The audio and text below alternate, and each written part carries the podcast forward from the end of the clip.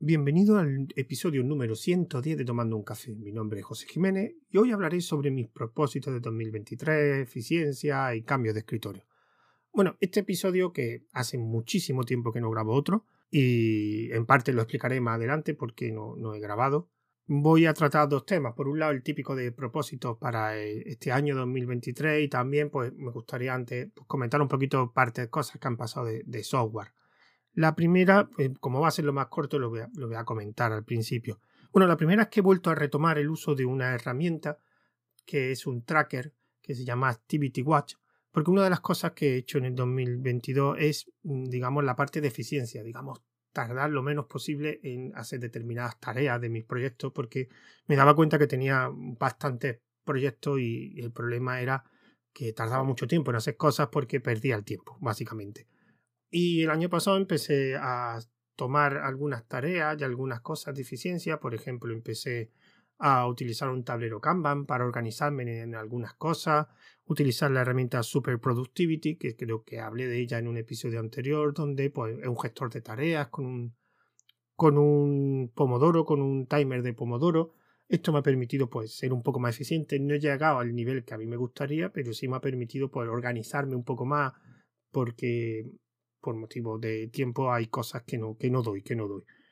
Y, y entonces pues empecé el año pasado y de hecho eh, he hecho algunas cosas más para ser más eficiente mm, y la verdad que me está gustando y me está permitiendo pues por lo menos no estar tan agobiado eh, viendo que hay cosas que no, que no hago, que no hago porque no porque pierdo el tiempo. Y una de las cosas que quería retomar era un tracker que me dijera pues la herramienta es que me registrara el tiempo que estoy con cada una de las herramientas del ordenador, básicamente lo que hace Activity Watch.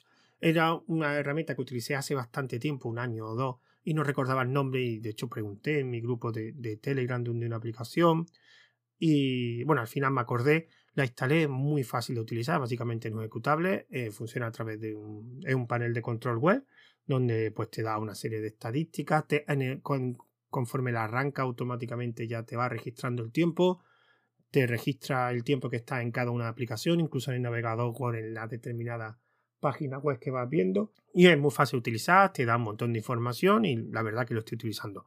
Otra cosa que he hecho también es eh, cambiar el escritorio. O sea, yo utilizo cara de plasma, generalmente utilizo por, por defecto, como mucho meto un tema que cambia los colores y poco más. Y los iconos y poco más. No soy una persona que toquetee mucho el escritorio. Solo lo he hecho muy de vez en cuando, sobre todo generalmente cuando veo un vídeo que me gusta el resultado que se ve en el vídeo y que lo explica muy bien, pues lo hago.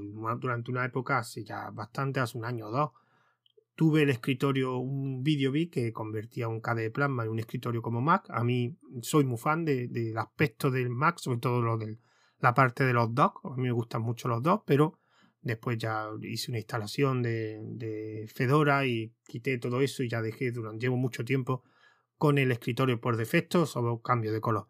Y me volvió a pasar lo mismo, vi un vídeo, lo pondré aquí porque estaba bastante interesante, donde lo que hacía un KDE Plasma convertirlo en un escritorio Tiling. No sé si lo comenté aquí, pero aquí hay una herramienta para KDE que se llama Bismuth, que lo que hace eso, convierte, te da una cierta, una serie de configuraciones para convertir cada en un escritorio eh, eh tipo Tiling, o sea, que con las ventanas no son ventanas flotantes. Entonces vi lo que las modificaciones que hacían en ese vídeo, me gustó.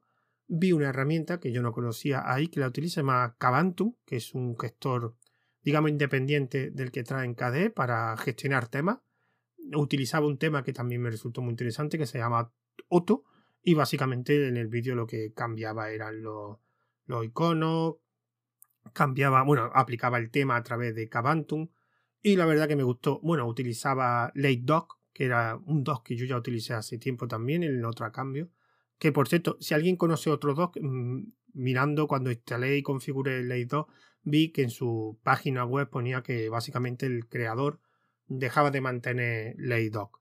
En el repositorio de GitHub creo que tienen, sigue habiendo actividad, pero por un lado el creador ha dicho que ya no la mantiene por problemas con las últimas versiones de, de las librerías de KDE o algo así, no lo recuerdo muy bien, pero que no lo mantiene. Entonces, claro, mm, a mí me funciona, yo utilizo el último KDE Plasma, pero claro, no lo mantiene. Así que si conocéis algún doc que más o menos esté al nivel de este, porque este está muy bien, pues decírmelo en los comentarios o, comentármelo por algún sitio y, le echo un vistazo. Porque no me gusta tener herramientas que no están mantenidas. Y la verdad que el cambio, básicamente un dock abajo, eh, una barrita pequeña de tarea arriba, la de abajo la he quitado y la he subido arriba, es más, muy fina y más estrecha, además con transparencia. Lo de Cavant, una de las cosas que tiene es que gestiona las transparencias y te permite hacer transparencia. Al final el vídeo no lo seguía a rajatabla. Yo ya conocía Bismuth, pero lo probé hace tiempo y me funcionaba regular.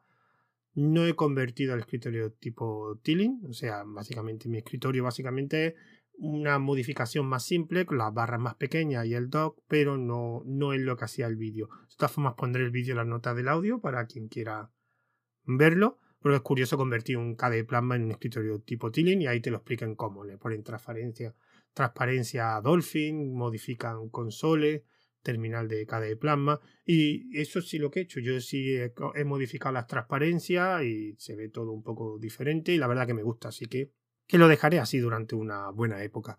Y ahora pues la parte digamos central que serían los propósitos del 2023. Vamos a empezar por la parte digamos un poquito de software. Hay determinadas cosas que quiero aprender. Una de ellas, bueno, mejor dicho, retomar. La primera sería, eh, yo hace tiempo tenía un blog que se llama Roteando Blog. Primero empecé con WordPress, después para aprender Django y Python pues lo, migré a Django. Django lo hice yo, yo solo, no utilicé ninguna herramientas, sino lo programé, vi una plantilla y empecé a modificar la plantilla, pero era Django.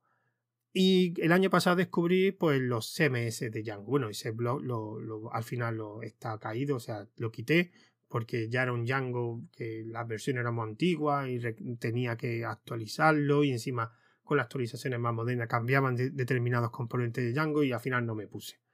Y vi que hay CMS de, de Django. Estaba Mesasin, Django CMS y Wagtail. Me fijé en este último porque encontré una serie de vídeos y encontré también un libro. De hecho, el año pasado volví, me compré otro libro de Wagtail y básicamente un CMS de, Django. A diferencia de WordPress, o sea, la parecido a WordPress que te proporciona un panel de, administración de contenido, pero a diferencia de WordPress, este sí requiere código. O sea, tienes que programar para que funcione. Tienes que hacer un esqueleto, que es relativamente fácil, pero sí tienes que tiene una parte de programación bastante más profunda. No es como WordPress que no, si tú puedes hacer una página WordPress sin poner ni una línea de código. Y este año pues he decidido que lo voy a retomar en serio. Ya veréis más adelante por qué quiero tener otra página web mía. Y bueno, y, ya veremos en un futuro cuánto tardo en hacer la web con Webtail. Otra herramienta que quiero utilizar, que me la descargué y la estuve viendo en Notaba, Not, Not, Not, Base o Notebase o no sé cómo pronunciarlo, que sería como una especie de alternativa a, a Obsidian. La conocía hace tiempo, la probé y, quiero porque le voy a dar mucha caña ahora a la creación de contenido y quiero tener alguna herramienta. Yo generalmente el contenido, todo el contenido que hago lo hago con Tipora, el editor de Markdown y quiero tener un poquito más de, organización por el tema que he dicho antes de eficiencia, de ser lo más eficientemente posible. Entonces quiero, quiero verla porque Obsidian ya la ha probado y de hecho la ha utilizado y quiero, quiero ver cómo va. Respecto a mis proyectos, bueno, pues próximamente en, los eventos de, de 24H24L me estoy ya organizando una futura charla, estamos viendo fechas, de charla de 24H24L relacionada con la, con la programación y Linux pero mm, no programando para Linux, sino utilizando Linux como eh, sistema operativo para desarrolladores y programadores. Porque me he dado cuenta que muchas veces que mucha gente migra, por ejemplo, a MacOS y muchos de ellos son programadores. Cuando le preguntan, no, es que MacOS no me da problema y así me puedo centrar solo en desarrollar. Y pues yo pensé, bueno, ¿y por qué no lo hace igual con Linux? Porque Linux tiene la fama de que tienes que estar configurando y qué cosas no soportan. Pues bueno, voy a, a contactar con tres programadores y que me digan su experiencia utilizando Linux para su trabajo de, programador. En este caso, pues eh, han sido tres personas que conozco de, antes, algunos más que otros. Y por un lado tengo a David Vaquero, que ahora lleva el podcast de República Web y de hecho tiene uno conmigo que se llama Formador en tiempos revueltos, que lo tenemos que retomar para seguir haciendo entrevistas a formadores. Y, este es formador y también desarrollador. Por otro lado tenemos Lorenzo, más conocido como Atareado, que este, mm, si vienes de la comunidad de Linux lo conoces de sobra. Es eh, programador, es, de su trabajo, pero también tiene un podcast, tiene un canal de YouTube, bueno, es muy conocido en el mundo de, de Linux. Y por otro lado, una mujer que la conocí en, en, otra charla que participó ella, que era la de redes sociales libres, donde estuvo hablando de, eh, porque ya está metida mucho en temas de Mastodon, Fediverse, eh, de estas redes alternativas, y recordad que hice una charla de 24H con David Marsal y esta mujer que se llama Spectrunger, es su apodo, y me dijo que era programadora y me contacté con ella y me dijo que sí, que, que aceptaba, porque ella también utiliza Linux, es su eh, sistema operativo para, para todo. Y con esas tres personas estamos buscando una fecha ahora de grabación, pues grabaré y charlaremos sobre eh, lo que os he comentado, o sea, cómo es eh, trabajar como programador pues utilizando el sistema operativo Linux. Es como Mac, con los MacOS, que digamos que el referente de que todo el mundo, los programadores, se compran un MacOS para porque es muy fácil de, utilizar y todo eso, pues bueno, pues lo veremos a ver qué experiencias me vayan contando. Otra cosa que también tengo planeado, que ya me ha dicho esta persona que sí, es un te lo enseño y te lo cuento. Recordad que era un proyecto que tengo de 24H24L donde una persona que yo invito eh, comparte su pantalla y me explica y me enseña cómo utiliza una herramienta que él utiliza habitualmente. ¿Vale? Entonces, había una persona que conozco por Telegram, además que, lo conozco bastante, que participa, siempre está en mis canales, en mi grupo y escucha mis podcasts, digamos, un, seguidor, digamos, podríamos decir, que se llama Alex Pedrero, Pedrero creo que he dicho bien tu apellido, perdona si lo has escuchado, que me dijo que él utiliza una herramienta que yo conocía, que la probé en su momento, se llama Locksec. Locksec, creo recordar que era también otra alternativa de, de, de Obsidian. De. Y que él la utiliza habitualmente. Entonces le propuse que, ¿por qué no grabábamos un te lo enseño, te lo cuento? Y, enseñaba cómo utiliza el Lockset con un ejemplo real. Porque a mí también me interesaba. Yo la utilicé, o sea, yo la conocí, la puse en el canal de Telegram y la estuve probando, ¿no? Pero no sé, al final seguí utilizando Obsidian y quiero una persona que me diga con un ejemplo real cómo lo hago. Intentamos quedar para Navidad, pero él se iba de vacaciones, ahora he vuelto a eh, quedar con él y más o menos eh, vamos a ver una fecha porque me interesa mucho ver un uso real de esa herramienta, que es el objetivo de este proyecto de Te lo enseño y te lo cuento, de ver gente utilizando herramientas de un uso real. Y con esto sería la parte de, de bueno, mis proyectos, bueno, relativo a también el tema de, mi podcast de entrevista al cuadrado. Tengo todavía unas cuantas mm, grabaciones de entrevistas que iré lanzando. Esta semana lanzaré una más, tres grabadas y dos que tengo que ver fecha. Así que entrevista al cuadrado va muy bien. Además son gente bastante conocida en su mundillo. Respecto al tema del otro proyecto de entrevista, de entrevista en diferido, Mm, me estaba quedando sin entrevistados, solo tenía hasta febrero, así que en esta final de vacaciones, este principio de año, me he puesto a buscar gente. Una de las cosas que he hecho es eh, las recomendaciones que me hacían los entrevistados, pues me he puesto en contacto con ellos y la verdad que mm, muchos han aceptado. Vienen gente bastante, bastante interesante, gente para entrevistar. Después ya me lo tendrán que confirmar cuando llegue la fecha, pero por ahora me han dicho que sí. Y ahora pues voy a hablar un poquito del gran cambio que voy a, voy a hacer este año, porque uno de los propósitos este año es, me voy a centrar mucho, mucho en el contenido de pago. No sé si sabéis, porque bueno, si me seguís en otros proyectos seguramente lo habéis visto. Si solo soy oyente del podcast, pues mm, ya lo anuncio aquí también. el año pasado, en diciembre, empecé con un audio curso sobre Telegram para aquella gente, digamos, que quiera aprender más sobre la función de Telegram. Es un curso pensado para, digamos, eh, nivel de iniciación o incluso el nivel medio en algunos casos. Está en la plataforma de, de Mumble, mumble.io, aprendiendo guion Telegram. Pondré un enlace. Eh, ahora mismo está al precio de 15 euros más impuestos. Ahora mismo se mantendrá ese precio porque es un curso que progresivamente voy a añadirle más contenido. Ahora mismo durante eh, los próximos temas que voy a añadir no voy a subirlo, pero sí es verdad que en un futuro volverá a subir porque contra más contenido tenga, más precio costará. Así que si te interesa tenerlo al precio más barato. Bueno, y esto Mumble anterior es una plataforma donde pueden montar tanto membresías, podcast de pago, digamos, como audiocursos. Pues empecé con, con el audiocurso. Seguramente em, hay otro care sobre Linux, casi seguro. Y también otro que me han encargado sobre Telegram, pero mucho más sencillo, en otro formato. Y esto sería para otra plataforma, que ya en su momento diré cuál es, si me la aceptan, porque tengo que enseñarle un poco el temario para que me digan si es lo que están buscando. Y a partir de ahí eh, volveré a retocar, porque el año pasado estuve empezando a generar contenido y a organizar algo que ya tengo tiempo que, lo había pensado y que llevaba tiempo pues dándole vuelta y es una membresía de, pago. En este caso sería una mezcla entre un podcast de, de pago sobre el Linux y también pues, un correspondiente grupo también donde hay pues dar más contenido.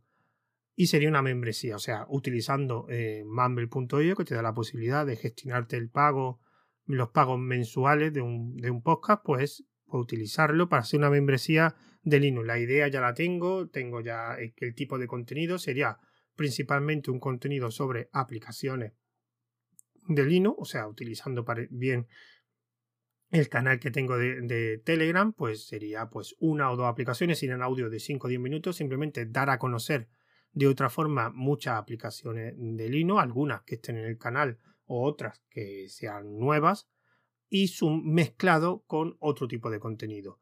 Entre ellos, pues sería, por un lado, sería algún tipo de entrevista o charla con alguien conocido de la comunidad de Linux. También tengo una sesión que sería historia de Linux, que sería contar la historia de diferentes pues, eh, personas, programas, empresas eh, relacionadas con o que tengan una relación muy grande con GNU Linux. De hecho, ya, ya tengo uno grabado específicamente sobre la historia de Firefox y tengo ya pensado otro. Y voy mezclando. Por un lado, el contenido serían dos audios a la semana, los lunes y los viernes. Todo esto que estoy ya lo tengo pensado. Es posible que haya cambios, pero esto casi seguro. Entonces, un audio de la semana sería el contenido principal, que sería hablar de una aplicación o de dos aplicaciones más eh, el otro audio de la semana de la misma semana pues sería de otro tipo de contenido ya he contado de historias charlas y algunas cosas más que, que comentaré. Y eso será, pues, si todo sale bien, porque requiere bastante tiempo. Además, yo mis proyectos prefiero hacerlos con ya contenido ya grabado y preparado, para que, digamos, no me pille el toro.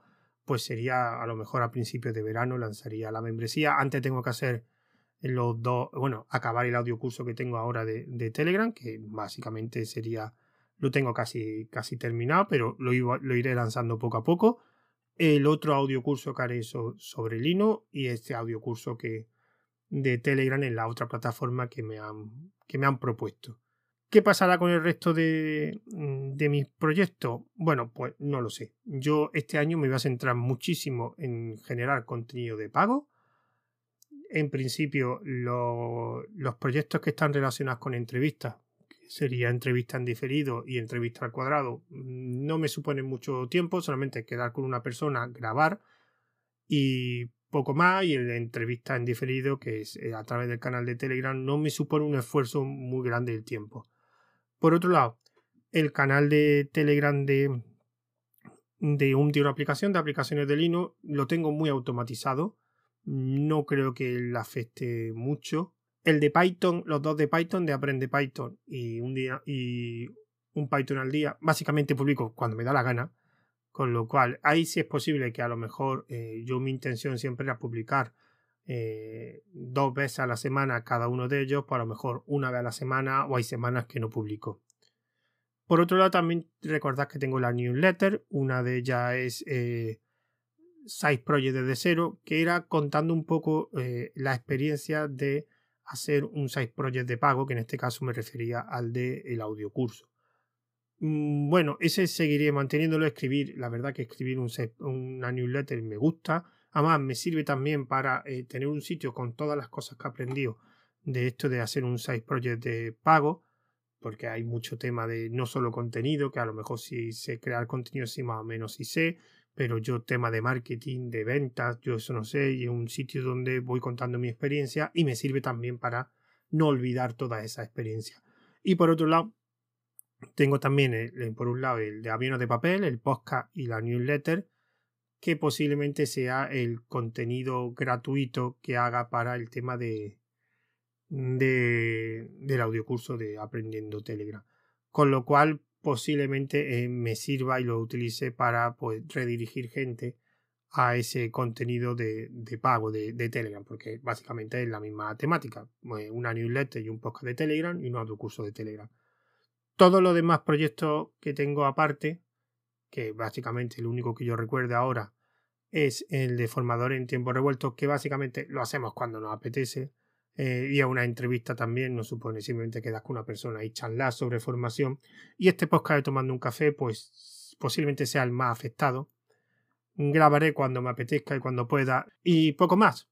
Así que tampoco, al final como siempre, me paso de los 20 minutos, hablo mucho pero bueno, quería empezar este año pues grabando un episodio de Tomando un Café. Este, podcast tiene una cuenta de Twitter que es tomando guion bajo un guion bajo café, una cuenta de correo que es tomando un café arroba También se, va a distribuir este episodio por un lado por el canal de Telegram de arroba tomando un café y también por Ivo y por Anco FM. Recordad que Anco FM lo distribuye por muchas plataformas, Apple Podcast, Google Podcast, Pocket Cast, Castbox, etc. Solo tenéis que buscar tomando un café. Así que me despido de vosotros, pues, hasta el siguiente audio que no sé cuándo será. Así que un saludo. Adiós.